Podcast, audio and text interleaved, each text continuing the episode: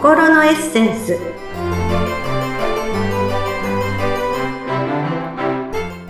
皆様こんにちは。自己開花アドバイザーの中井真理子です。今日もご一緒してくださるのはこの方です。インタビュアーの鈴木沙子です。真理子さん今回もよろしくお願いします。よろしくお願いいたします。いや9月ですね。9月ですね、うん、もう9月といえばねもう秋の始まりなので、まあ、このね、収録をしているときは、あの、まだ9月ではないんですけれども、うん、あの、きっと涼しくなっていると願いつつ、まあ、今年は異常な暑さでしたね。本当に、あのね、北海道も結構暑かったみたいですね。そうなんですよ。あの、北海道は本当に夏が短くてね。うん、あの、まあ、私関西にも以前11年ぐらい住んだことがあるんですけど、もう本州って1年間の半分、夏なんじゃないかって思ったぐらい、うわ、夏服足りないって思ったことがあったんですけどね。もう大体この北海道ね、私が住んでいる札幌なんかも、あの、どんなに暑くても、本当4、5日まあいいとこ4、5日。で、あの、もうお盆が来たらね、もう急にさーっと涼しくなるっていうのが定番なんですよ。なんですが、今年は何なんでしょうね。もう、すごい。私今年あの、テニスをね、まあ、趣味のテニスしてるんですけど、初めてまあ熱中症にもね、なりかかったぐらい、蒸し暑さがひどいですよね。北海道でもそうだったんならもうね、全国的に。手間がないですもん。本当に。いやー。さこさん、あの、体調崩したりとかはしてませんか？なんとかですね、あの、お出かけの時も、あの、日陰を探したり、もう屋内に逃げ込んだりと工夫しながら、元気に過ごしておりました。そうですね。もうね、大事ですね。もう本当にね、もう究極命にも関わりますからね、本当にね。ねなので、ちょっと暑さ対策はね、大事かななんて、もう多分これ聞いてる頃には涼しくまあ、関東はまだね、なってないでしょうけど、ちょっと期待しつつという感じなんですけど。札幌は涼しくなっててほしいです。なっててほしいですね。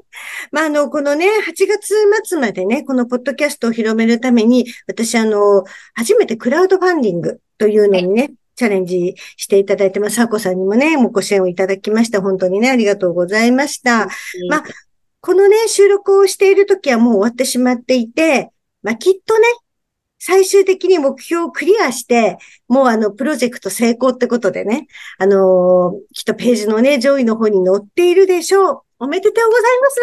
私っていうね、もうね、予祝をしてしまう感じなんですけれど、えー、いや、だいぶだって反響ありますよね。体験してたそうですね、あのー、結構ね、本当大きいところだと、なんか新聞社の方とかが見てくださったりとかしていて、あ、やっぱり広告としてのね、機能を果たしてるんだな、なんて思うんですけれども、今ね、まあ、予祝っていうお話ね、予祝予定の世に祝うと書いて予祝って言いますけど、もうすでにね、未来のことをもう起きたかのようにね、お祝いするなんてね、大事だなって言われてるんですけど、まさしくこのね、予祝というのが、まあ、こうやって叶えたいなって思っていることがあれば、それをね、もう事前に叶ったように行動するっていうのは、まさしくこの潜在意識っていうものにね、刻むっていうことになるんですけどね。まあ、それがすごくね、もう目標達成のためにはね、大事だななんて思うんですけど、まあ、今日のテーマは、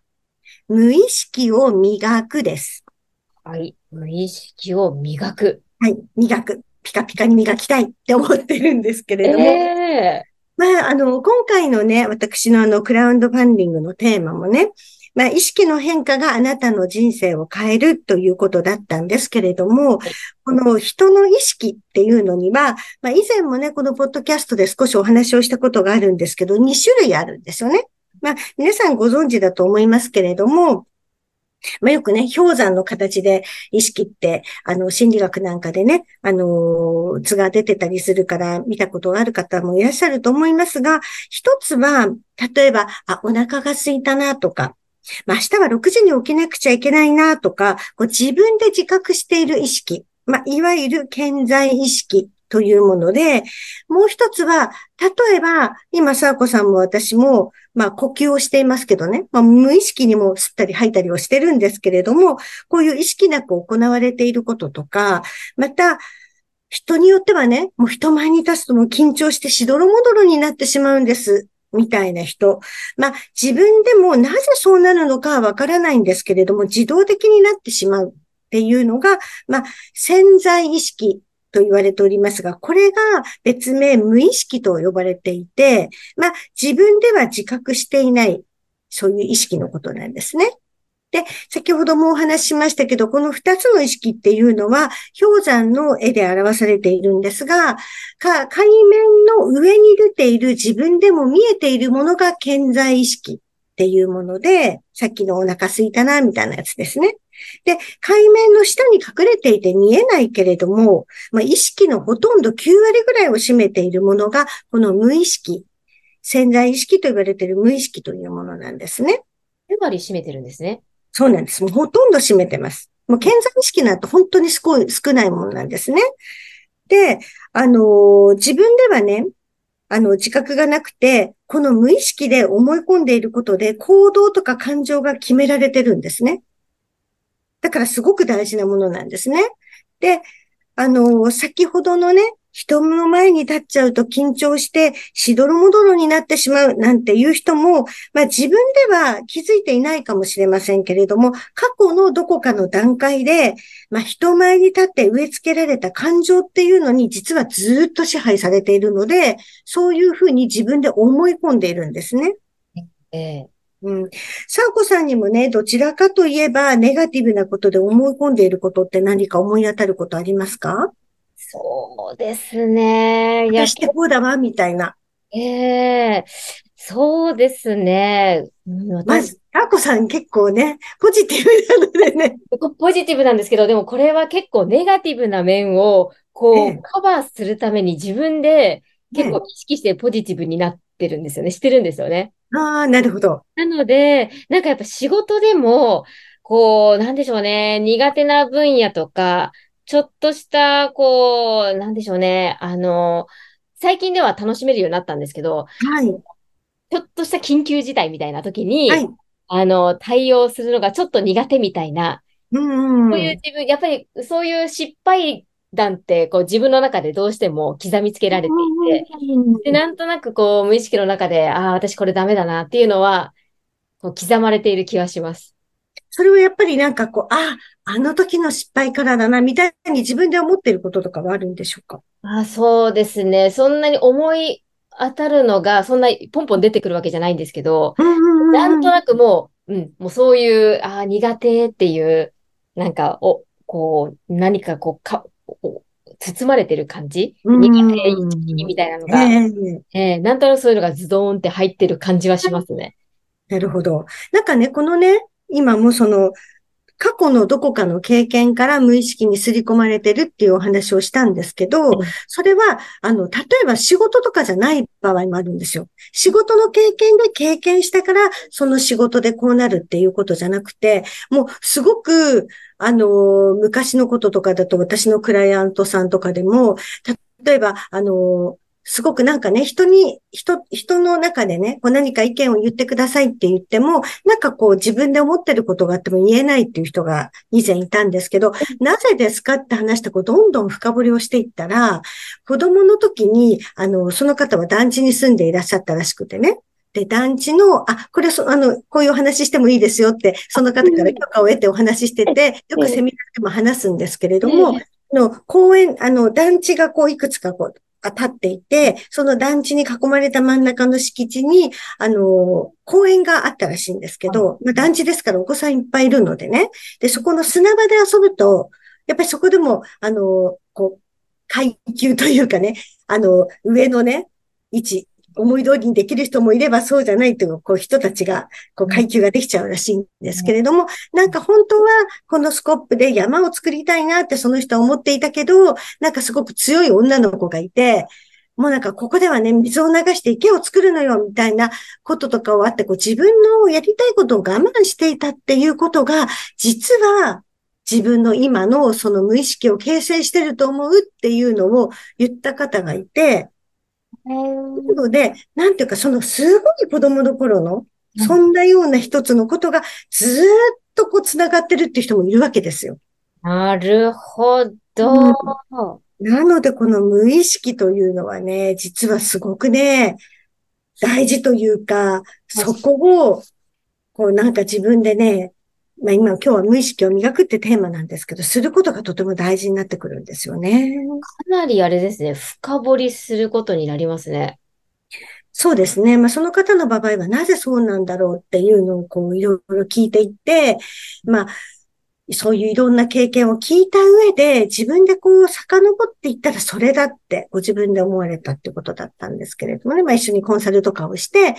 じゃあそこの経験を、じゃあ、じゃあこのね、今その、この経験が私の無意識を作っているんだって分かったとき、ね、じゃあどうしたらいいのかっていうことになると思うんですけど、まあ、ぜひね、この無意識の思い込み、まあ、もう思い込みなんですよ。自分はこうだっていうね。で、その自分の思い込みにね、寄り添ってあげてほしいんですね。で、今まで、私がよく言うのはね、今までそんな風に思い込んでいたのね。お疲れ様って自分に言ってほしいんですね。ででもねって、私ができることは他にこんなにあるのよ。だからそんな一つぐらいできなくても、もううまくいかなくても大丈夫。で、できることに目を向けてほしいんですよ。で、どんどんどんどんできることを無意識に入れていくと、無意識の思い込みがいい方に変わっていくんですね。これが無意識を磨磨いていくっていうことになります。で、このね、無意識をコントロールすることで、あの、あなたの、まあ、サバコさんの私の感情や行動を変えることができるんですね。じゃあ無意識を変えるってそんなに簡単にマリコさん言いますけどね、変わりませんよなんていう人がいるので、私よくセミナーでね、ワークをします。まあ、これ別に私だけがやっているワークじゃないから、あの、サーコさんもね、これを聞いてくださってる方もね、あの、やったことがあると思うんですけど、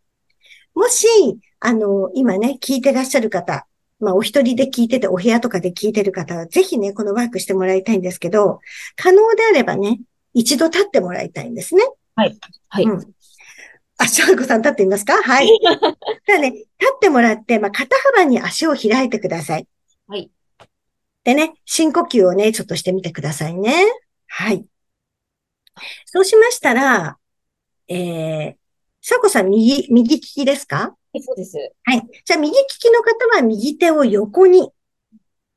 横にこうね、あの、床と水平にね、あの、広げます。で、左利きの方は左でもいいですよ。で、足のかかとやつま先を動かさずに、上半身をひねってみてください。ぐーっと後ろに。で、壁のどこを指してるか、自分の指がね、中指がどこに指してるか見ておいてくださいね。あ、私、あのカレンダーのとこ指してるわ、みたいな感じでね、ちょっと見ておいていただいて、その時に、あの、かかととつま先は絶対浮かしたらダメですよ。はい。はい。で、もう一回戻ります。はい。で、もう一度深呼吸をして、手を下ろしてね、深呼吸をして、はい、もう一度手を横にね、出していただいて、上半身をひねってみてください。おそらくね、先ほどと同じところを指してると思うんですよ。はい。ではね、もう一回戻ります。はい。では、えー、目をつぶってください。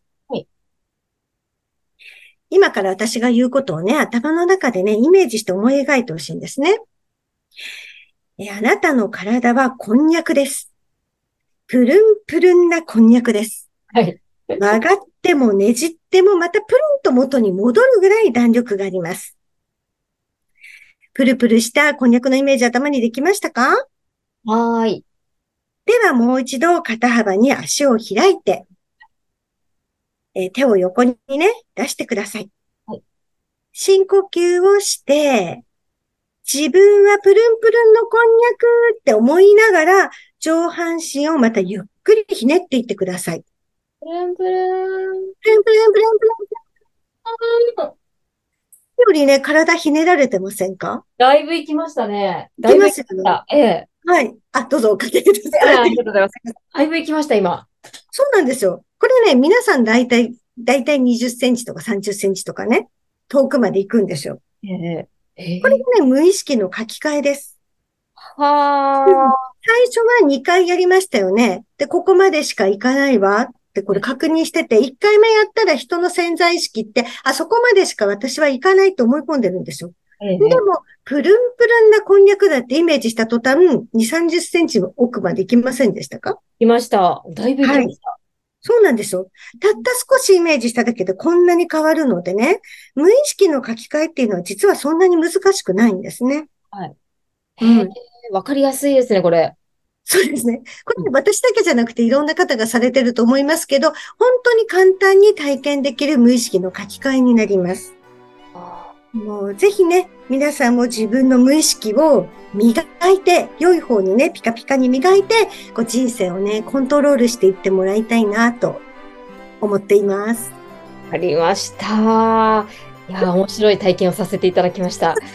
今回は無意識を磨くをテーマにお話しいただきました。はい、マリコさんどうもありがとうございました。はい、ありがとうございました。